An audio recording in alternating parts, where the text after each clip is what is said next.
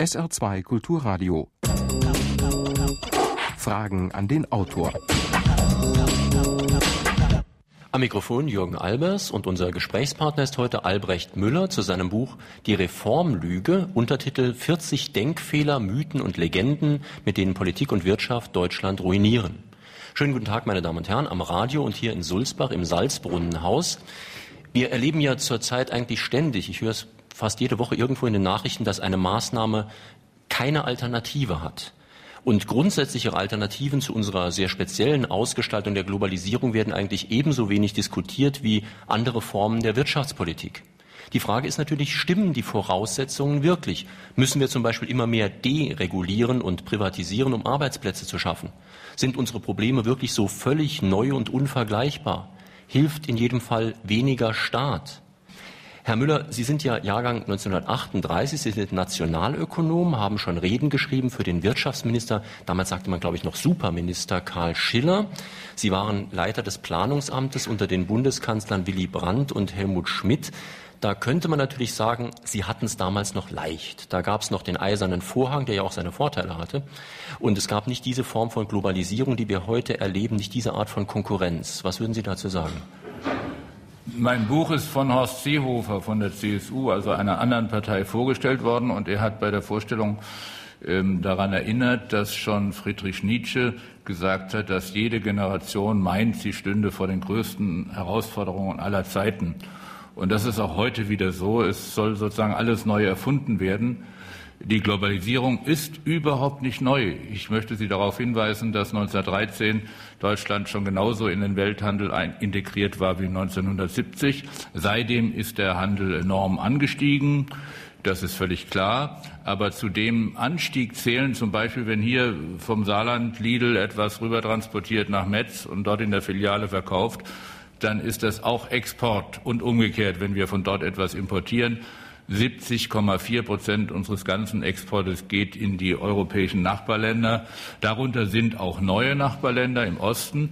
Aber auch mit diesen Ländern haben wir bisher einen positiven Leistungsbilanzsaldo. Wir liefern also nach Polen, Tschechien und alle zusammen liefern wir mehr, als wir von dort importieren.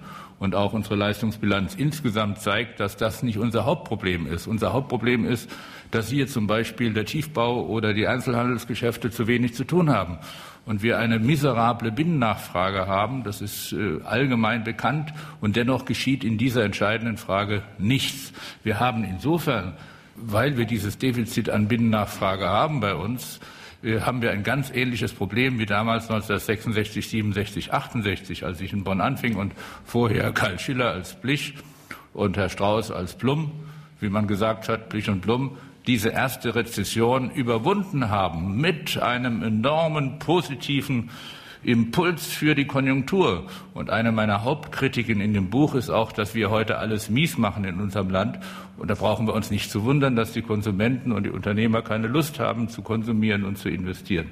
Insofern haben wir ein ganz ähnliches Problem die Tatsache, dass heute so getan wird, als sei alles neu und wir müssten die Strukturen unseres Landes ändern, das ist ein Kernproblem. Und ich versuche hinter diese hinter diese Absicht zu leuchten in meinem Buch, nämlich die Absicht ist, dass man die Strukturen unseres Landes verändern will, mit denen wir 50 Jahre gut gefahren sind. Mhm. Sie haben vorhin schon angesprochen, das ist ja völlig unstrittig, das bestreitet niemand, den ich kenne in Deutschland, dass die Nachfrage zu schlecht ist, die Inlandsnachfrage. Gut, da sind aber jetzt zwei Kriterien. Also ein Betriebswirt wird natürlich sagen, in meinem Betrieb, jeder Unternehmer wird seine Kosten senken wollen und wird sagen, natürlich, Lohnkosten sind auch Kosten, ich versuche möglichst wenig zu bezahlen. Das ist ein gutes Recht und das ist absolut in Ordnung. Allerdings, wenn das alle machen, hat natürlich im Land kaum jemand genügend Geld, um was zu kaufen. Das heißt, die Volkswirtschaft hat eventuell ein anderes Interesse als der einzelne Betrieb. Und das Interesse dieser Volkswirtschaft müsste dann aber die Regierung irgendwie vertreten. Richtig. Und die denken auch alle betriebswirtschaftlich. Das ist ganz komisch. Wir haben also, das können Sie auch personell festmachen, während früher es so Leute gab wie Karl Schiller und immerhin Franz Josef Strauß hat in Innsbruck noch Volkswirtschaft zu studieren versucht äh, und es gab Klaus-Dieter Arndt, äh, ein toller Ökonom, äh, haben wir heute Juristen, Lehrer, nochmal Juristen. Ich habe gegen die gar nichts, aber sie müssten eben lernen, gesamtwirtschaftlich zu denken.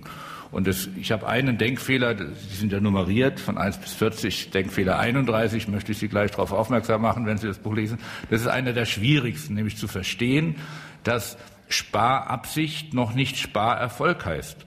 Ja, also wenn der, wenn Sie als, als Familie beschließen, sparen zu wollen, dann haben Sie möglicher oder in der Regel Erfolg. Dann werden Sie nämlich beschließen, Sie gehen nicht mehr aus und Sie machen keine Ferien mehr und dann haben Sie am Ende 500 Euro oder 1000 Euro oder auch mehr im Jahr gespart. Wenn aber Herr Eichel beschließt, er will sparen, dann kommt es auf die Situation an. Und in einer Situation, die eher eine Rezession als ein Boom ist, was wir heute haben. Wir haben eine dramatische Rezession, ein dramatischer Niedergang. In einer solchen Situation ist noch mehr Sparen, noch mehr Sparen führt dazu, dass die Rezession noch schärfer wird. Und dann nimmt der Finanzminister am Ende weniger Geld ein und er spart weniger, als er gespart hätte. Und wir haben in, in Europa dieses fantastische Großexperiment gehabt, 1900 und 99 haben die Franzosen Gas gegeben und wir haben gebremst. Wir haben versucht zu sparen. Die haben mehr gespart, obwohl sie Geld ausgegeben haben als wir. Genau dasselbe hat Clinton in den USA in den 90er Jahren bewiesen. Der hat eine Mischung gemacht, eine sehr pragmatische Mischung. Und ich bin ja nicht fürs Geld rausschmeißen, sondern ich bin dafür, dass man in einer, kritischen wirtschaftlichen Lage auch Geld ausgibt, um mehr einzunehmen. Und das müssen die endlich mal begreifen. Das ist für mich völlig unverständlich, dass man das nicht begreift, obwohl man es immer wieder erfährt. Gerade vorgestern wurde ja festgestellt, die Steuereinnahmen sind wieder unterhalb der Schätzungen. Ich habe das mal addiert. Von 2001 bis heute sind 152 Milliarden weniger eingenommen worden, als man geschätzt hat. Das heißt, man ist immer tiefer hinuntergegangen und hat weniger gespart, als man wollte, obwohl man die schöne Absicht hatte. Die, die würde ich dem Hans Eichel immer zueignen. Ich würde immer sagen, der hat die Absicht, aber er macht den Fehler. Und vor allem auch die, die ihn dazu drängen, muss man dazu sagen, machen die Fehler, dass sie betriebswirtschaftlich denken und nicht volkswirtschaftlich. Nun sind Sie ein relativ einsamer Rufer in einer sehr wüsten Wüste, muss man mal sagen. Also Ihr Buch ist inzwischen seit einigen Wochen auf der Bestsellerliste, was mich eigentlich nicht wundert, da es A gut geschrieben ist und B etwas sagt, was sonst keiner sagt. Aber da, genau das ist irgendwo ein springender Punkt. Sie haben in Ihrem Buch äh, Seite 241 den Begriff perfekte Gleichschaltung. Das ist ein sehr böser Begriff, weil er fast an Nazi-Zeiten erinnert. Aber ich hatte diesen Eindruck in den letzten Monaten, wenn nicht Jahren, auch manchmal. Also, dass ich wirklich das Gefühl habe, gibt es denn überhaupt keinen mehr, der was anderes sagt? Die Regierung sagt ziemlich genau dasselbe wie die Opposition, die Grünen dasselbe wie die CDU. Ähm, ich habe wirklich das Gefühl gehabt, wie ist das eigentlich möglich? Es gibt doch eigentlich immer eine eine andere Meinung auch. Warum hört man die nicht mehr? Wird die Meinung unterdrückt oder verschwiegen? Also ich glaube, dass wir uns äh, Illusionen darüber machen, wie freiheitlich und liberal bei uns Meinung gebildet wird. Es ist leider nicht so. In den Medien gibt es doch sehr vorherrschende Meinungsmacher. Die muss man auch beim Namen nennen. Das ist Herr Mohn von Bertelsmann und die ganze Bertelsmann Stiftung. Das sind andere Medienkonzerne und die es die, ist die Unternehmerschaft. Und das ist auch alles offengelegt. Da muss man gar nicht an Verschwörung denken. Der, der, Vorwurf kommt sofort, ich sei ein Verschwörungstheoretiker, das will ich gleich mal sagen. Aber da kann ich nur darauf hinweisen, Leute, Leute, lest doch mal einfach die Dinge, die noch, immerhin noch offenbar werden in Deutschland. Es gibt einen Sterntitel von vor, oder eine Sterngeschichte von genau vor einem Jahr, Dezember 2003, heißt Revolution von oben. Da wird beschrieben, wie der Chef der Metallarbeitgeber, Kannengießer, eine Umfrage las 1999, in der er fand, dass die Menschen, so wie hier Sie, viel zu sehr an sozialstaatlichen, solidarischen Lösungen hängen und dass sie dem Staat viel zu viel zutrauen an Sicherung des Lebens und so weiter. Und da das nicht seine Ideologie ist, haben sie beschlossen, 100 Millionen Mark in die Hand zu nehmen im Jahre 2000 und Propaganda zu machen zum Abbau des Sozialstaates und zur Entstaatlichung. Das ist ganz offengelegt. Seitdem rollt diese Welle und es wurde eine Organisation gegründet, die heißt Initiative Neue Soziale Marktwirtschaft, deren Anzeigen und Fernsehspots können Sie immer wieder sehen. Die sind sehr clever vorgegangen. Die haben nicht nur, sagen wir mal, konservative Parteien, die FDP und die CDU genommen, sondern sie haben auch Leute aus der SPD und von den Grünen, dieser Oswald Metzger zum Beispiel und Peter Klotz genommen. Und nun muss man, muss man sehen, dass diese Personen auch finanzielle Interessen an dieser Geschichte haben. Peter Klotz, das ist mein Parteifreund in Gänsefüßchen, der schreibt, was die wollen. Der hat seinen Lehrstuhl in St. Gallen bekommen, von Bertelsmann finanziert. Man muss diese Hintergründe wissen, um zu verstehen, warum so eine gleichgeschaltete Meinung entstanden ist. Und ich mache nur das Angebot. Sie brauchen das, brauchen das mir nicht zu glauben. Ich mache nur das Angebot, dass Sie hinter die Kulissen gucken. Und Sind das, das diese Thinktanks, wie man in Amerika sagt? Also man könnte vielleicht übersetzen Meinungslenkungsorganisationen, also Organisationen, die über geschickte PR und andere Maßnahmen versuchen, die öffentliche Meinung des Landes zu beeinflussen. Das ist ein ganz wichtiger Punkt.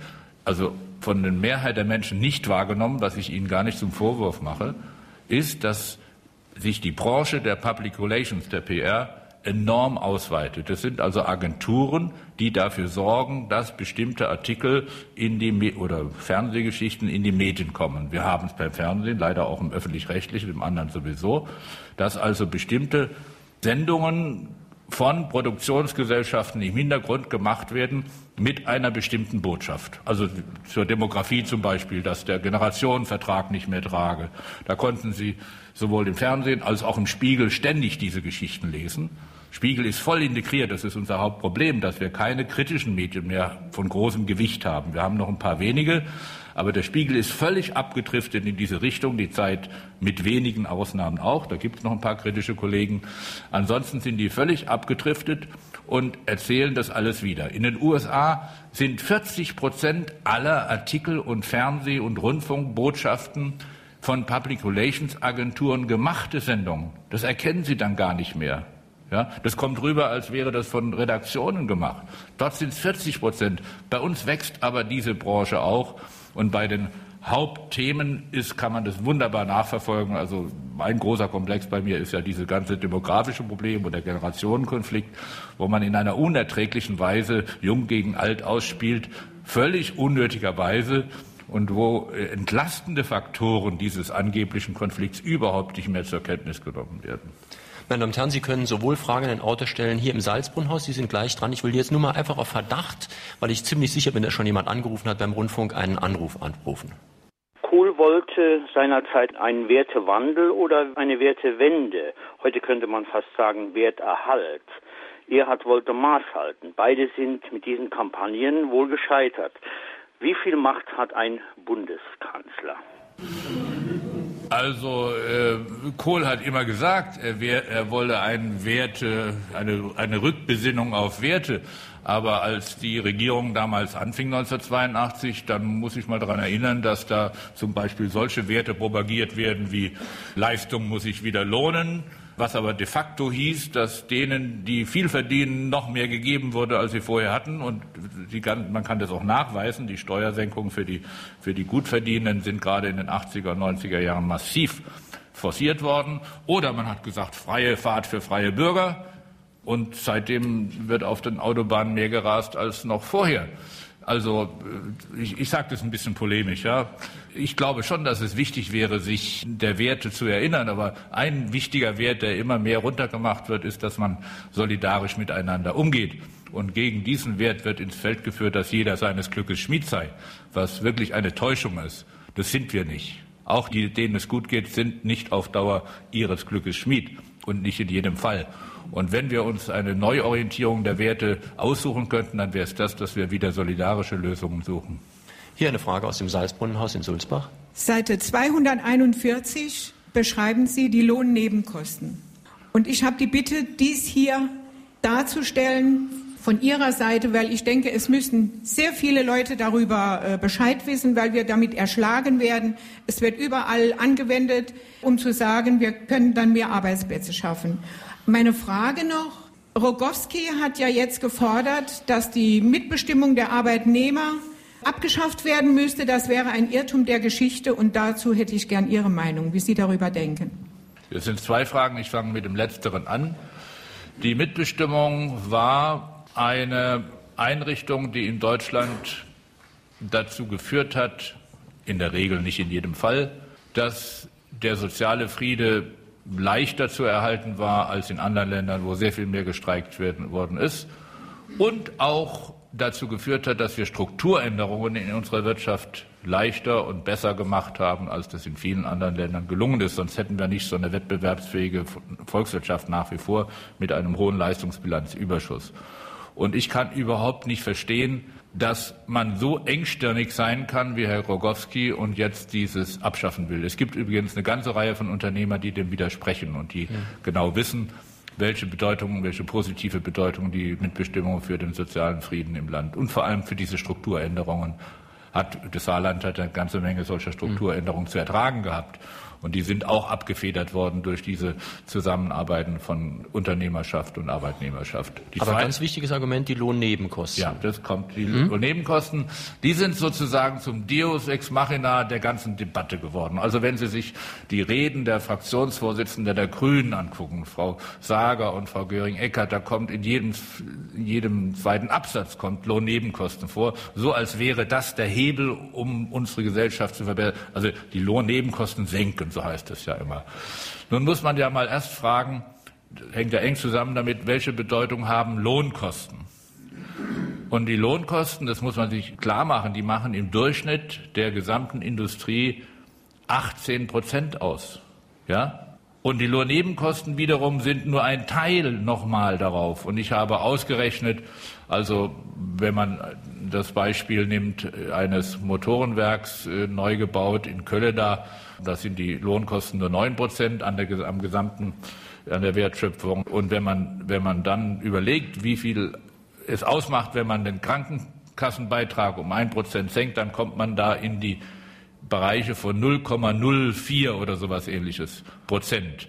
Und dann sieht man auch, dass das völlig unbedeutend ist, gemessen an anderen Dingen.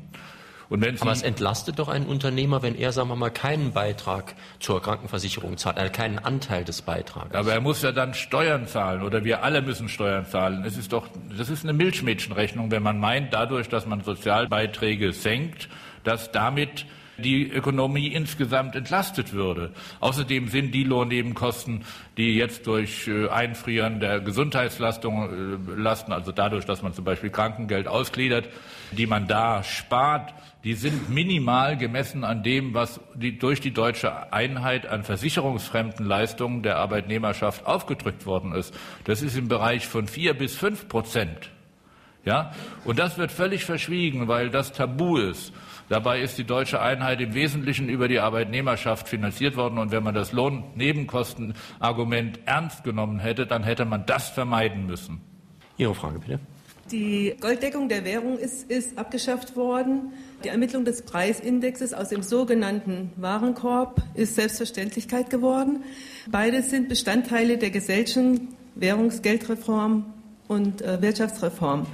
Das Kernstück dieser Reform ist die umlaufgesicherte Indexwährung und die Bodenreform. Und all das ist den Parlamentariern zu Beginn der Regierung 1998 auch mitgeteilt worden. Nach Ansicht des Professor Harms ist Silvio Gesell und seine Reform nicht zu widerlegen, allenfalls abzulehnen. Warum wird diese Alternative verschwiegen, nicht in Erwägung gezogen? Also da kann ich Ihnen leider nicht folgen. Ich äh, teile diese gesellschaftlichen Sachen auch nicht. Ich halte also den Goldstandard, das war wirklich kein Fortschritt und den abzuschaffen ist durchaus verständlich. Also da liege ich auch nicht quer zu dem, was man zurzeit tut. Ich, ich hätte ganz andere Probleme und das wird durch Gesell und seine Theorie überhaupt nicht erfasst. Das ist das, dass wir fixiert sind auf die Preisstabilität, die ich auch für wichtig halte. Aber Helmut Schmidt hat mal gesagt, fünf Prozent Preissteigerung sind leichter zu ertragen als fünf Prozent Arbeitslosigkeit. Und da ist er furchtbar angegriffen worden. Ich werbe bei Ihnen dafür, ich, obwohl ich weiß, das ist ein ganz heißes Thema, ich werbe dafür zu verstehen, dass dieses Wort von Helmut Schmidt nicht falsch war. Weil fünf Prozent oder zehn Prozent Arbeitslosigkeit ist wirklich so bitter, weil es die, die Lage der Menschen, die Arbeit wollen und auch derer, die Arbeit haben, das sehen wir ja heute, die werden geraten ja auch unter Druck, deshalb, weil draußen viele stehen. Also Arbeitslosigkeit ist real viel härter als mal drei oder vier oder fünf Prozent Preissteigerung hinzunehmen, wenn man das hinnehmen muss, weil man eine Konjunktur ankurbeln will. Ich sage noch einmal, ich bin nicht für inflationäre Tendenzen, alles nicht. Aber wenn man nicht anders kann, um Arbeitslosigkeit zu verringern, um den Menschen Beschäftigung zu geben, dass dann auch eine leichte Preissteigerung eintritt, wie das in den 70er Jahren war zum Beispiel, dann ist das kein Verbrechen, sondern es ist hilfreich für die Menschen. Und das ist durch die Gesellschaftstheorie überhaupt nicht abgedeckt. Bitte? Ja, Sie haben ja zu Recht darauf hingewiesen, dass in Deutschland eine sehr starke Nachfrageschwäche da ist. Es gibt ja ein Land, wo seit 20 Jahren eine sehr erfolgreiche Nachfragepolitik betrieben wird. Und das sind die USA. Die haben es relativ leicht. Die haben mittlerweile einen Rüstungsetat von 350 Milliarden Euro oder Dollar. Die Frage jetzt auf Deutschland gemünzt, wo sehen Sie denn Möglichkeiten, wo sehen Sie denn neue Märkte, Geld auszugeben, wenn man sich die Sättigungsraten der Märkte anguckt? Wo soll diese zusätzliche Nachfrage herkommen angesichts der Tatsache, dass heute eine sehr hohe Sättigung bei Autos da ist, bei PCs da ist, bei, allen, bei letztlich allen Ausstattungsgütern, sodass ich mir die Frage stelle, wo sind die neuen Märkte, um Nachfrage zu generieren? Oh, das bin ich sehr froh für diese Frage, weil das äh, auch so ein, eine sehr gängige Denkart ist, dass kein Bedarf mehr besteht, dass Sättigung eintritt. Will ich Ihnen ganz praktisch ein paar Beispiele nennen. Also ich habe viel mit Schulen zu tun, weil meine Frau Schulleiterin war und Prage viele Eltern. Und ich entdecke permanent, dass Klassenräume inzwischen von Eltern äh, repariert werden müssen und gestrichen werden müssen und die Handwerker da nichts mehr zu tun haben. Wir haben einen enormen Bedarf schon bei der Infrastruktur. Vieles bleibt liegen in unserer Gemeinden. Die gemeindlichen Investitionen sind von 19, wie viel Prozent an Gesamtinvestitionen auf 8 Prozent abgestürzt. Äh, es geschieht da fast nichts mehr. Es gibt auch im privaten Bereich doch keine Sättigung. Hören Sie sich mal rum, wie viele Familien schon nicht mehr ausgehen können, sich das nicht mehr leisten können. Und das wünsche ich Menschen, dass sie mit ihren Familien ausgehen können oder auch alleine und mal in der Kneipe essen und trinken. Viele können das schon nicht mehr. Oder schauen Sie mal, es ist gar nicht so, dass die Mehrheit unseres Volkes in Ferien fährt. Auch da ist noch Bedarf da. Oder schauen Wesentlich Sie, in der Dienstleistungsbereich dann. Nee, nee, nee, ich komme gleich noch was anderes. Schauen Sie mal, ich komme jetzt aus, ich komme aus der Südpfalz, das ist der Einflussbereich, äh, Einzugsbereich des Rheines. Die ganzen Bäche und Flüsse des Oberrheins sind begradigt. Das ist schlimm für Hochwasser in Köln und Ludwigshafen und Mainz. Da gäbe es fantastisch viel zu tun, wenn wir diese Bäche wieder meandrieren lassen würden. Enorm viel Arbeit für Tiefbau zum Beispiel aber auch Computer. Ich habe einen Laptop. Frage ich mal die jungen Leute hier, sind sie alle so toll ausgestattet, dass sie einen Laptop haben? Äh, also das ist ganz toll, weil ich den jetzt zum Beispiel mit hier, ich habe einen PC, den habe ich schon abgeschafft, aber okay, manche haben einen PC zu Hause, aber auch wenn man wegfährt mit den heutigen Möglichkeiten ins Internet zu gehen, ist ganz gut, man hat auch einen Laptop. Da gibt es doch enorm viel und es wachsen immer neue nach. Und jetzt wollen wir noch ein, ein, ein Beispiel zum Schluss. Wir sagen, Eltern, Väter und Mütter müssen die Chance haben, Beruf und Familie unter einen Hut zu bringen. Dann brauchen wir aber Einrichtungen, die dafür sorgen, dass das möglich ist. Und da werden auch neue Leute beschäftigt in diesem Bereich. Und die haben wir auch als arbeitslose Erzieherinnen und Erzieher zum Beispiel. Also es stimmt nicht, dass nichts mehr zu tun ist. Schauen Sie alleine, Entschuldigung, was durch das Vielfernsehen an therapeutischem Bedarf bei Kindern inzwischen da ist. Ja? Das ist das ist alles vernachlässigt. Und dann wundern wir uns, dass die 14-Jährigen orientierungslos sind. Was da an Arbeit geschaffen worden ist, meines Erachtens unsinnigerweise an Arbeit geschaffen worden, aber die Arbeit ist inzwischen da. Und diese, diese Arbeit muss auch geleistet werden. Und da dürfen wir nicht immer nur klagen, dass die 14- oder 15- oder 16-Jährigen äh, keine brauchbaren Lehrlinge oder keine brauchbaren Auszubildenden mehr sind. Wir müssen uns darum kümmern, dass sie das werden. Und das ist viel Arbeit. Hier sind gleich noch zwei Fragen aus dem Salzbrunnhaus in Sulzbach. Bitte schön. Ich bin Hannes Hahn aus Saarbrücken.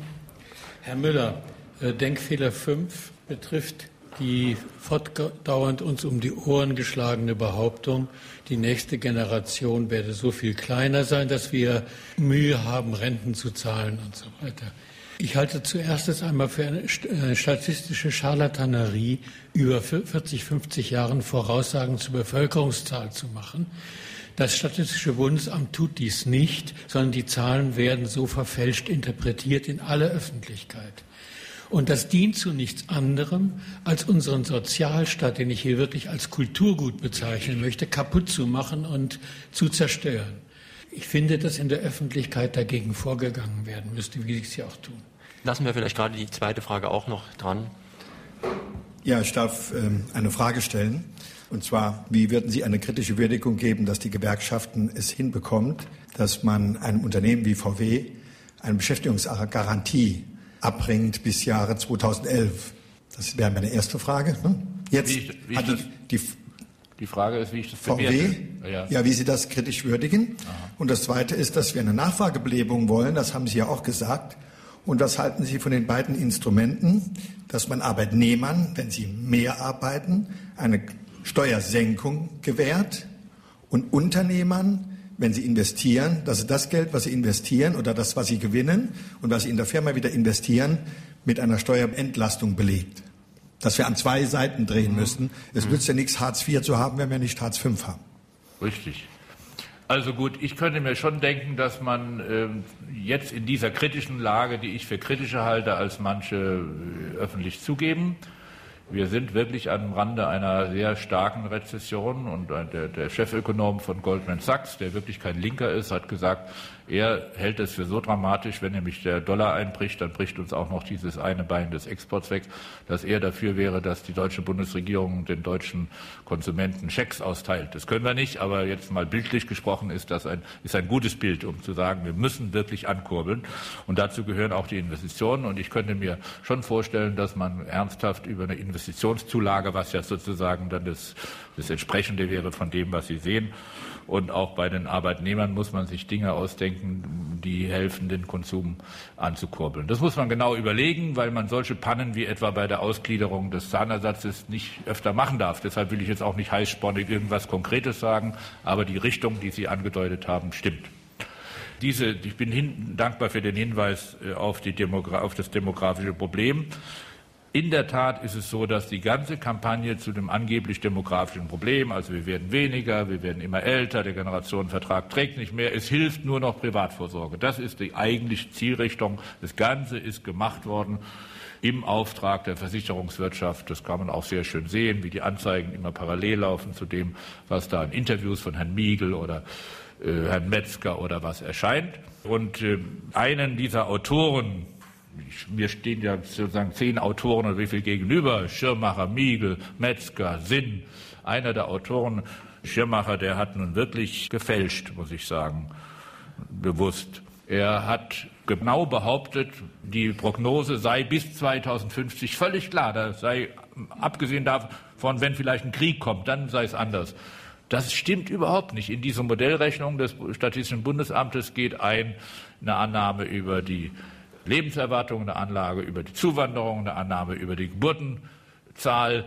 Dies alles sind Varianten, die sich ändern können. In Frankreich hat sich ja innerhalb weniger Jahre die Geburtenzahl verändert, weil man Mann und Frau mehr Möglichkeiten gegeben hat, äh, die Kinder zu versorgen, während sie arbeiten. Äh, aber ich meine, dass die Leute älter werden und dass wir zurzeit relativ wenig Geburten haben, das sind doch, glaube ich, Fakten. Das ist richtig, aber das erstens mal, selbst wenn sich nichts ändern würde, können Sie ja die Alten nicht in den Wald schicken. Das ist, doch die, das ist doch das, was immer unterstellt wird, wenn man sagt, der Generationenvertrag trägt nicht mehr. Er trägt immer, der muss immer tragen. Und äh, worauf ich hinweise, ist, dass es eben eine Menge entlastender Faktoren gibt.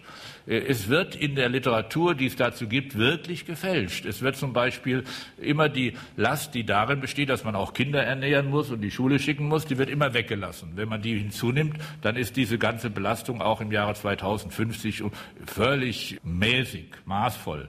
Und wenn man noch hinzunimmt, dass unsere Produktivität ja immer wächst, ja, also mein, ein Freund von mir hat ausgerechnet, äh, Professor für Sozialpolitik, 1,5 Prozent Wachstum der Produktivität, der Arbeitsproduktivität, nicht des Bruttoinlandsprodukts, sondern der Arbeitsproduktivität reicht aus, um alle Gruppen, die Arbeitenden, die Älteren und die Kinder auf Jahrzehnte hinaus besser zu stellen. Wenn man das mal begriffen hat, dann, dann geht man an gegen diese Dramatisierung. Also Produktivität, um das mal nochmal für Nicht-Ökonomen ja. ganz klar zu sagen, das heißt also, dass weniger Leute äh, mehr produzieren können. Oder dass durch die gute Maschinen und so weiter. Richtig. Das, ja. das erleben wir ja. Und jetzt, ich sage nur mal, es gibt Leute wie den Soziologen Ulrich Beck, die bringen es fertig, in einer Rede die Angst zu verbreiten, dass wir immer weniger werden und deshalb die Alterslast zu groß wird. Und in der nächsten Rede sagen sie, der Kapitalismus schafft die Arbeit ab, weil die Roboterisierung, die Automatisierung, äh, die Rationalisierung so groß ist, dass wir keine Möglichkeiten mehr haben, die Menschen zu beschäftigen. Kann ich nur sagen, nehmt beide Thesen zusammen, setzt euch im Sessel zurück und ruht euch aus. Ihre Frage bitte. Ja, ich finde den Titel Ihres Buches äh, ganz gut gelungen. Reformlüge. Es ist sicherlich so, dass uns vieles aufgetischt wird als ohne Alternative, was wir aber eigentlich nicht glauben sollten. Jetzt, wenn ich mir aber Ihre Vorschläge ansehe in Ihrem Buch, da kommen mir doch so einige Zweifel, weil eine bestimmte Problemlage wurde eigentlich vollkommen ausgeklammert und das ist eigentlich die der letzten 10, 15 Jahre, die Frage der Nachhaltigkeit. Wir haben in Deutschland, nicht nur in Deutschland, in ähm, praktisch allen westlichen Industrieländern einen Ressourcenverbrauch, der nicht globalisierbar ist. Wir verbrauchen zwei bis dreimal zu viel Ressourcen. Andere Länder sind noch wesentlich weiter, also die Amerika Vereinigten Staaten natürlich. Dieses Problem äh, klammern Sie vollkommen aus. Und Sie wollen alles über Wachstum lösen. Aber wenn Sie sich mit Ökonometrie befassen, werden Sie schnell feststellen, dass Wachstum hochgradig mit Ressourcenverbrauch korreliert. Das heißt, wenn Sie Wachstum als die Lösung erachten, dann klammern Sie das Nachhaltigkeitsproblem, die Globalisierungsfrage unseres Lebensstils, unseres Wirtschaftsstils aus. Das ist eine tolle Frage. Und die ist auch, die ist auch ernst zu nehmen. Das möchte ich auch. Sie haben nicht ganz korrekt gesagt, ich sei darauf nicht eingegangen. Es gibt einen Denkfehler, finde ich jetzt nicht so schnell. Ja, nee, ich habe ihn aber gefunden. Ich habe dasselbe Problem habe ja, ich nämlich auch drüber nachgedacht. 14. Sie haben drin, dass Sie auch dann sagen, es ist ja noch die Frage, was wächst. Wachstum ist so weiter, auch, ja. der Denkfehler, Wachstum ist auch ökologisch nicht vertretbar. Das würde ich jetzt also mal auf Sie anwenden. Damit habe ich mich beschäftigt. Und ich habe eine persönliche Vergangenheit im Umweltschutz. Ich war ganz wesentlich beteiligt äh, an dem, was Willy Brandt damals gemacht hat. Die, die ersten Umweltgesetze, die Gründung des Umweltbundesamtes, das Benzinbleigesetz, das Abwasserabgabengesetz, dies alles.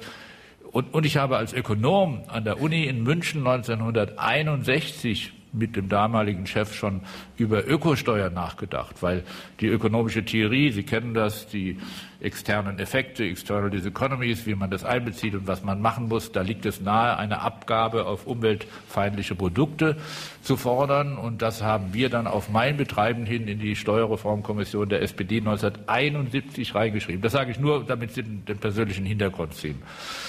Ich bin der festen Überzeugung, dass es heute sehr viel gäbe, das wachsen kann und ökologisch bestens vertretbar ist. Also, nehme ich nochmal eine persönliche Sache. Die Planungsabteilung hat 1977, da waren es geschafft, die Energieprognosen abzukoppeln von der Bruttoinlandsproduktsentwicklung. Vorher war das immer so, jedes Energieprogramm sah vor, dass man so viel mehr Energie braucht, wie man Wachstum hat.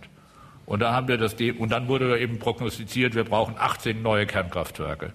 Und das hat die Planungsabteilung geschafft, dass das nicht mehr so ist, dass man die zurückgefahren hat. Das war eine der wichtigen Voraussetzungen dafür, nachhaltig zu arbeiten. Und es, ich bin allerdings der Überzeugung, dass wir Wachstum weiter brauchen. Und ich habe vorhin ja dieses Beispiel der Flüsse am Oberrhein gebracht. Das ist doch das beste Beispiel dafür, wo Sie Wachstum mit ökologischem Vernünftigen verbinden können. Und die ganzen alternativen Energien, die Sie fördern wollen, ja wahrscheinlich sind doch genau der gleichen Art. Und jetzt aber noch ein letzter Punkt, das will ich hinzufügen.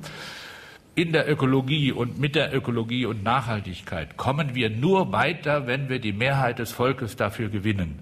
Sie können aber keinen Arbeitslosen und keinen Arbeitnehmer, der Angst hat um seinen Arbeitsplatz und keine Familien, die Schwierigkeiten haben, ihr Leben ökonomisch zu bewältigen, deren Wohlstand sinkt, können Sie nicht öffnen, da können Sie weder den Kopf noch die Herzen öffnen für ökologische Belange. Und deshalb, das gilt nach Brecht, erst das Fressen, dann die Moral. Sagen, dass ich es so brutal ähm, sage. Sie und kommen gleich heute. Äh, ich wollte das nur noch etwas vertiefen. Das hatte ich mir nämlich auch hier rausgeschrieben. Seite 141 ist das in Ihrem Buch übrigens. Äh, ich habe mich wirklich gefragt, ob der Begriff Wachstum, wenn er so global, so allgemein angewendet wird, überhaupt irgendeinen vernünftigen Sinn hat. Denn auch was Sie sagen, heißt ja, bestimmte Bereiche wie Renaturierung von Bächen und so weiter sollen wachsen. Aber es können ja nie alle Bereiche wachsen. Das wäre auch absurd, denn das ist jetzt wirklich ein mathematisches Problem. Es kann nicht alles immer weiter wachsen. Das ist ganz klar. Das heißt, man sollte eigentlich vielleicht statt Wachstum eher von Umbau reden. Das heißt, bestimmte Bereiche wachsen, andere sollen durchaus auch schrumpfen. Das ist richtig. Also der Energieverbrauch muss schrumpfen. Und Sie, Sie haben ja völlig recht, das ist eine Katastrophe, wenn das so weitergeht wie in den USA, im, im Verkehr Energie, Benzin verbraucht wird, wenn das China und Indien und Brasilien in gleicher Weise machen, dann ist das Klima futsch, aber total. Und da haben Sie völlig recht, wenn Sie darauf hinweisen. Aber um das zu bewältigen, heißt es doch nicht, dass wir insgesamt die Produktionsleistung unserer Volkswirtschaft runterfahren müssen. Wir müssen sie ökologisch vernünftiger gestalten. Jetzt haben wir hier zwei Fragen. Nehmen Sie das letzte Argument ernst. Sie werden die Menschen nur gewinnen, wenn Sie ihnen die ökonomischen Sorgen nehmen. Wenn es doch offensichtlich nicht mehr Arbeitsplätze gibt oder geben kann, daran wird auch Hartz IV nächstes Jahr nicht viel ändern können, dann wäre es doch angebracht, Arbeitsplätze besser aufzuteilen. Also zum Beispiel ein Kraftfahrer, der am Tag 12, 13 Stunden auf der Maschine sitzt, zwei halbe Stellen zu machen, wo jeder dann ein bisschen weniger, aber dafür mehr Leute Arbeit haben. Das ist eine Sache, aber davon geht man von diesen Milliarden von Überstunden in Deutschland absolut nicht weg. Das kriegt auch die SPD nicht auf die Reihe. Eine andere Frage ist auch der Verwaltungsakt in größeren Betrieben, die mittlere Führungsebene ob man da nicht mal zurückfährt, die sich in der Regel nur mit Sitzungen und Aktennotizen gegenseitig beschäftigen, aber produktiv nicht viel bringen. Der Arbeiter bei VW am Band oder bei Opel, der seinen Job macht, der produziert, der ist nicht das Problem. Das Problem sind die Papiermacher in, in den höheren Etagen. Daran sollte man denken, mehr zu produzieren und weniger Theorie zu machen. Können wir vielleicht die Frage noch gleich dranhängen? Sie hatten vorhin im Zusammenhang mit dem Problem der Sättigung davon gesprochen, dass es also noch genügend Tätigkeitsfelder gibt.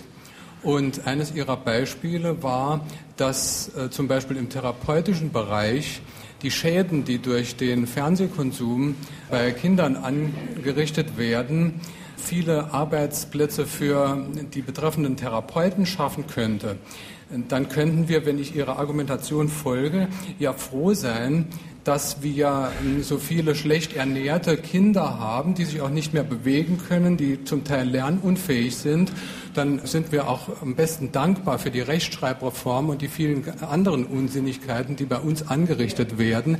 Ich möchte gern mal Ihre Argumentation besser verstehen. Wäre es nicht vielleicht auf der anderen Seite sinnvoll, mal darüber nachzudenken, wo wir uns eigentlich jenseits der Idee von ökonomischen Notwendigkeiten in den westlichen Industriegesellschaften, von der Sinngebung dieser Gesellschaft her mal hinwenden sollen. Im Moment leuchtet mir Ihre Argumentation noch wenig ein. Können Sie dazu mal was sagen? Also, das ist schon richtig dass es natürlich überhaupt keinen Sinn macht, Menschen oder auch äh, unsere Umwelt oder unsere Einrichtungen kaputt zu machen, um sie dann wieder aufzubauen. Das, das, das ist ja genau die Kriegsnachfrage, ist, die der Fragesteller in Punkte USA angesprochen das hat. Das ist schon richtig. Und da haben Sie gerade den richtigen erwischt. Also ich habe, bis ich 1982 von Herrn Kohl entlassen wurde, habe ich gekämpft gegen die Kommerzialisierung des Fernsehens. Und genau mit diesen Argumenten dass es keinen Sinn macht, die äh, Seelen und Köpfe der Menschen kaputt zu machen, um sie hinterher wieder zu flicken. Aber diese Situation haben wir heute. Ich habe das nicht verursacht, sondern das war auch ganz deutlich mit finanziellem Interesse der entsprechenden Konzerne verbunden. Diese mehr Programme, mehr Vielfalt, was alles nicht eingetreten ist, aber versprochen worden ist und was übrigens auch den Analphabetismus in unserem Land gefördert hat. Nur, Sie können doch nicht dran vorbei, dass das gekommen ist. Wir sind völlig solidarisch darin, dass wir das hätten vermeiden sollen. Und das gilt auch für andere Dinge. Also ich, bin nicht derjenige, der sagt, erst kaputt machen und dann aufbauen, sondern versuchen, die Weichen so zu stellen, dass wir nicht kaputt machen. Nur haben wir halt viel kaputt gemacht und das müssen wir auch wieder aufbauen. Das war das. Das andere mit dem weniger Arbeiten. Oder dem Teilen von Arbeit. Das Teilen, richtig, das Teilen von Arbeit. Das ist dann sicher sinnvoll, wenn die Einkommenslage dieser Menschen so ist, dass sie mit weniger Arbeit auch durchkommen. Ich weiß das nicht genau, wie das bei Kraftfahrern ist, ob man davon sagen kann, dass sie mit sechs Stunden durchkämen. Und es gibt sicher viele Familien, wo die acht Stunden oder neun Stunden nötig sind, damit das Familieneinkommen einigermaßen stimmt. Äh, in den Bereichen, wo das kein Problem ist, bin ich schon auch dafür, dass man teilen kann. Nur prinzipiell müssen Sie da muss man ein bisschen differenzierter rangehen an die Geschichte. Mhm. Und äh, also ich bin eher dafür, Menschen die Möglichkeit zu geben, das zu arbeiten, was sie arbeiten wollen und nicht äh, jetzt aufzuteilen. Äh, andererseits Überstundenabbau, da wo Leute in Überstunden gezwungen werden, das in der Tat ist eine, eine sehr wichtige Aufgabe. Die Sache mit dem Papier, das kann man schlecht von, von staatlicher Seite regeln. Also wenn die Unternehmen, wenn Siemens oder wer auch immer Bürokratien hat in diesem mittleren Bereich, dann kann der Staat das, das schlecht regeln. Das muss man einfach sehen. Hören wir jetzt zunächst noch eine telefonische Anfrage, die beim Rundfunk eingegangen ist. Also ich will so sagen, ich gehöre zu den Gelackmeierten. Ich bin 44 Jahre alt, Handwerksmeister und gehöre mitunter zu denen, die den ganzen Zirkus finanzieren. Ich sehe viele Frührentner und Sozialplangeschädigte, die ja nichts für ihre Situation können, das möchte ich betonen. Das sind enorme Wissensressourcen, die verloren gehen. Warum könnte man die nicht zur Hälfte als äh, Rentner weiter existieren lassen und zur Hälfte am Arbeitsmarkt einsetzen? Da wären sie ja auch attraktiv und dann könnte das Ganze besser laufen und sich finanzieren. Also dieses vorzuschlagen oder umzusetzen macht dann einen Sinn, wenn man Mangel an Arbeitskräften hat. Und ich habe den Eindruck, dass wir heute eher Mangel an Arbeit haben. Damit will ich nicht ausschließen, dass es Regionen gibt, wo das anders ist, in Stuttgart oder sonst wo, wo es noch oder in München großen Bedarf an Arbeitskräften gibt. Und auch will ich nicht ausschließen, dass manche Handwerker Bedarf an Leuten hat, die gerade in Rente gegangen sind und die eigentlich noch ganz gut ein bisschen einen Teil davon arbeiten könnten. Und da in der Tat, insofern ist die Anregung des Anrufers ja richtig, muss man flexibler rangehen. Die Japaner machen uns das ja vor. Die Japaner haben äh, einen sehr viel höheren Anteil von älteren Menschen, die noch im Produktionsprozess oder im Dienstleistungsprozess drin sind, und zwar aus freien Stücken, die ihre Erfahrung dort einbringen.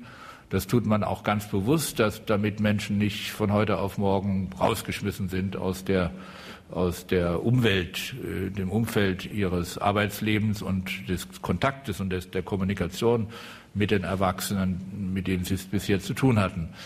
Und die Japaner haben einen sehr viel höheren äh, Durchschnitt an Alter, also über 65 Jahre hinaus, wo die Menschen arbeiten. Das würde ich nicht zwangsweise machen, aber wir müssen da zu flexiblen Formen kommen, damit Rentner nicht unbedingt Vollrentner werden, sondern durchaus das eine oder andere noch machen. Lieber Herr Müller, ich habe Ihr Buch noch nicht gelesen, aber es würde mich interessieren, welche thematischen Gemeinsamkeiten es mit Oskar Lafontaine gibt. Also ich hoffe, dass das jetzt nicht im Saarland nicht gebraucht wird in dem Sinne, dass alles, was mit Lafontaine zu tun hat, diskreditiert ist. Das wäre wirklich schade, denn der hat äh, sehr viel drauf und äh, und ich, ich bin mit ihm zum Beispiel in dieser Frage, dass wir heute die Binnenkonjunktur ankurbeln müssen, völlig einig. Äh, da gibt es keine Unterschiede. Ich habe mich über andere Dinge früher mal mit ihm gestritten und würde das heute sicher auch noch machen. Also ich hätte zum Beispiel das Interview im Spiegel nicht vor den saarländischen Landtagswahlen gegeben. Aber das ist nicht, ähm, also ich, ich will mich auch gegen diese Etikettenhefterei, das wollen Sie jetzt nicht, aber das, das ist ja üblich in Deutschland, das passiert mir immer. Also wenn man kritisch hinterfragt, was heute der große Strom der Meinungen ist, dann wird einem sofort entgegengehalten, man sei ein Traditionalist und oder sie sind einer wie Lafontaine oder was auch immer. Also ich, ich versuche, ich versuche optimale Lösungen unserer Probleme herauszuarbeiten und versuche vor allem diese Gleichschaltung, von denen Sie vorhin gesprochen haben, Herr Albers, diese Gleichschaltung zu hinterfragen und ihnen die Möglichkeit zu geben, mit Fakten und Daten selbst auf den Weg zu gehen und sich selber zu prüfen, wo sie bisher an der Nase herumgeführt worden sind. Meine Damen und Herren, drei, die heute hier im Salzbrunnenhaus in Sulzbach eine Frage an den Autor gestellt haben, bekommen demnächst vom Verlag, das ist in dem Fall Drömer, ein Buch zugeschickt, die Reformlüge von Albrecht Müller, Ladenspreis übrigens 19,90 Euro. Heute sind das Dr. Uwe Lepprich aus Saarbrücken, Marlies Krämer aus Sulzbach und Hannes Hahn auch aus Saarbrücken. Jetzt bitte Ihre Frage. Ja, Herr Müller, Sie reden die ganze Zeit von dem, was man machen könnte oder was man machen müsste. Gehen wir nicht davon aus, dass das alles aus der Vergangenheit her von uns betrachtet wird. Für mich ist in jedem Fall erkennbar, dass diese Regierungen in Europa weitgehend ohnmächtig sind gegen die, die eigentlich diese Welt bestimmen. Sollten wir doch nicht stärker den Neoliberalismus mal hinterfragen was da eigentlich an reale Theorie vorhanden ist. Oder nicht so tun, als wenn das alles nicht so wäre. Das heißt also eigentlich, bestimmt doch in dieser Welt nicht mehr die eigenen Nationalstaaten, in Europa auch nicht die EU, sondern weitgehend bestimmen doch die Handelsströme der IWF, der Internationale Währungsfonds, die Welthandelsorganisationen und das, was darum irgendwo anonym in Genf und in der Tat. Es ist doch ein Tatbestand, dass alle Regierungen der Industrienationen, etwa 150, sich verpflichtet haben, das, was der IWF, das, was die Welthandelsorganisation vorschlägt, an neoliberalem Gedankengut in den einzelnen Nationalstaaten umgesetzt wird. Das heißt im Klartext, alles, was zu privatisieren ist, wird privatisiert. Ein wichtiger Hinweis, unsere Handlungsmöglichkeiten sind in der Tat äh, nicht ganz offen und beschränkt, aber sie sind nicht so beschränkt, wie wir tun. Die Franzosen zum Beispiel sind in Sachen Privatisierung sehr viel restriktiver als wir. Und äh, in anderen Bereichen kommt es auch darauf an, sich diesen Handlungsspielraum zu erhalten und zu erkämpfen. Also Beispiel ist es überhaupt nicht vorgeschrieben, dass man Elite-Universitäten einführt. Es ist nicht vorgeschrieben, dass man die Universitäten privatisiert. Es ist nicht vorgeschrieben, dass man selbstständige Schulen macht, wie das die Nordrhein-Westfaler gemacht haben. Selbstständige Schule heißt nämlich zum Teil an Bertelsmann die, die Führung abgegeben. Grotesker Vorgang. Äh, und äh, wir haben hier noch Handlungsspielraum. Ich weiß, dass also Ihr, Ihr Punkt ist nicht falsch. Ja? Die neoliberale Gedankengut ist weltweit eingetütet und auch der Lissabon-Prozess bei der EU ist ganz stark davon geprägt. Nur, deshalb bin ich auch dankbar, ich bin dafür, dass man, dass man den Spielraum, den man hat, dass man den wirklich nutzt. Und der ist noch größer, als wir denken. Und es kommt ja, sind Sie mal bei den Maastricht-Kriterien, ist es ja auch so, dass man gemerkt hat, dass das Unsinn ist und jetzt löst sich langsam auf und man hat die Chance, dass man anders damit umgeht. Und so würde ich mir auch vorstellen, dass dann, wenn wir hart rangehen, wenn wir sagen, wir haben ein deutsches und ein europäisches Modell des Zusammenlebens, das anders aussieht als in den USA. Wir haben solidarische Lösungen der Altersvorsorge, solidarische Lösungen der Krankenkostenvorsorge. Und die wollen wir uns erhalten und wir wollen nicht voll auf diese Geschichten mit WTO und so weiter einsteigen, dass wir dann noch eine Widerstandsmöglichkeit hätten, die größer ist, als wir heute denken. Darum geht es, diesen Spielraum zu nutzen. Es war wirklich prima, dass Sie den Punkt gebracht haben, weil es zeigt, wie weit wir auch schon eingemauert werden, eingemauert werden drohen. Und jetzt ist die Sache ja besonders ernst, weil ja diese neue fortgeführte US-Regierung unter Bush ja nicht nur eine ist, die der Welt da einen Krieg aufzwingt und dort einen aufzwingt, sondern auch in das gesellschaftspolitische Gestalten anderer Völker eingreift.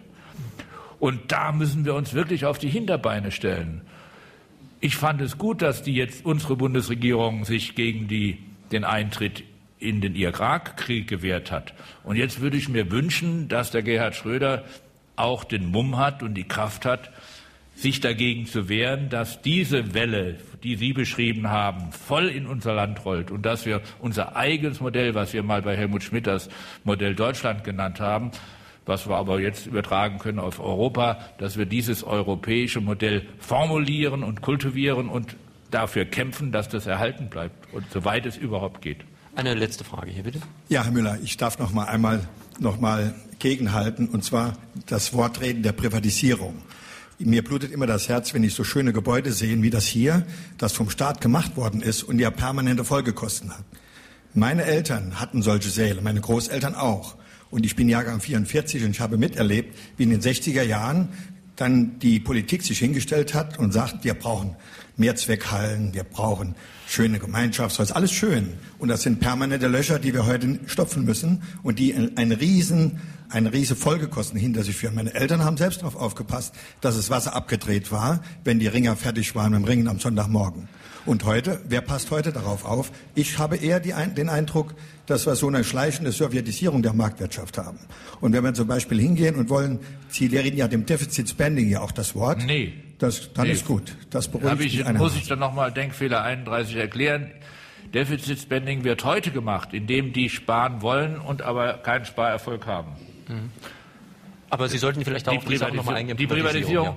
Für mich ist das eine Optimierungsfrage. Ich habe in diesem Buch eine ganze Fülle von Dingen aufgezählt, die öffentlich gemacht werden oder privat und habe auch Beispiele aufgezählt. Ihres ist ein tolles Beispiel, das spricht ein ganzes Stück für Sie. Der Wirtshaussaal früher Das war wirklich eine tolle Einrichtung. Äh, dass dies hier im Salzbrunnenhaus schlechter sein muss, das würde ich, würde ich aber bestreiten wollen. Dass diese Bibliothek, die es hier gibt, dass die privat organisiert noch laufen würde, würde ich sehr bestreiten. Ja? Und wenn das ein bisschen Loch ist in der Kasse oder ein kleines Loch reißt von 10.000 Euro im Jahr, habe ich gehört, oder 11.000 an Büchereinkauf, wenn das dieses kleine Loch reißt, dann ist es aber ein wichtiges Gegengewicht gegen die totale Fernseheinnahme von Kindern.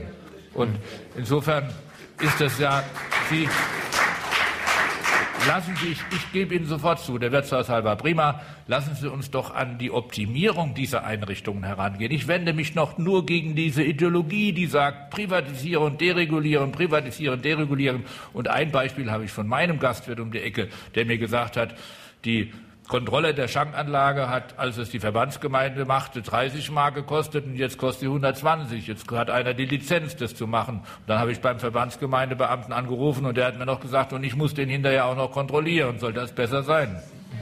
Ähm, Herr Müller, Sie haben eben das Modell Deutschland angesprochen, von dem Helmut Schmidt damals geredet hat. Wir hatten ja gerade die Diskussion um den Nationalfeiertag, da fiel auch wieder das Wort von den vaterlandslosen Gesellen. Und ich staune wirklich immer, dass Führungskräfte der, ich sage wirklich mal ironisch, Deutschland AG, ständig dieses Land so mies reden, dass man eigentlich, wenn das Linke wären, würde man auch von Verrätern, von unpatriotischen Gesellen und so weiter sprechen. Aber das sind absolut keine Linken, das sind Top-Bankleute und so weiter. Ja. Ja, das ist ja das, das eigentlich Verheerende, dass die Manager und die Top-Leute Deutschlands, die reisen in der Welt herum wie in, von keinem anderen Land und machen dieses Land schlecht. Das äh, hat sogar einer der Manager, einer, der häufig vernünftige Sachen sagt, der Porsche-Chef Wiedeking hat das mal gesagt, als er gefragt worden ist, wieso eigentlich Toyota und andere Fabriken Asiens nicht in Deutschland, sondern in Frankreich und England investiert haben. Dann hat er gesagt, stellen Sie sich doch mal den den darf dort Entscheidenden vor, der gegenüber seinem Verwaltungsrat rechtfertigen muss, dass er in einem Land investiert, dessen eigene Manager ständig sagen, das ist schlecht. Ja, und das geht ja weiter. Also jetzt nehme ich mal den Beispiel von Hans Eichel. Also den, äh, den, Vorschlag zu machen, den Nationalfeiertag zu streichen, das ist wieder so ein Element der Schlechtmache. Denn wenn ich US A, Investor bin und habe wenig Ahnung ansonsten, dann gehe ich doch nicht in ein Land, in dem es so schlimm ist, dass sie jetzt schon den Nationalfeiertag abschaffen müssen. Das,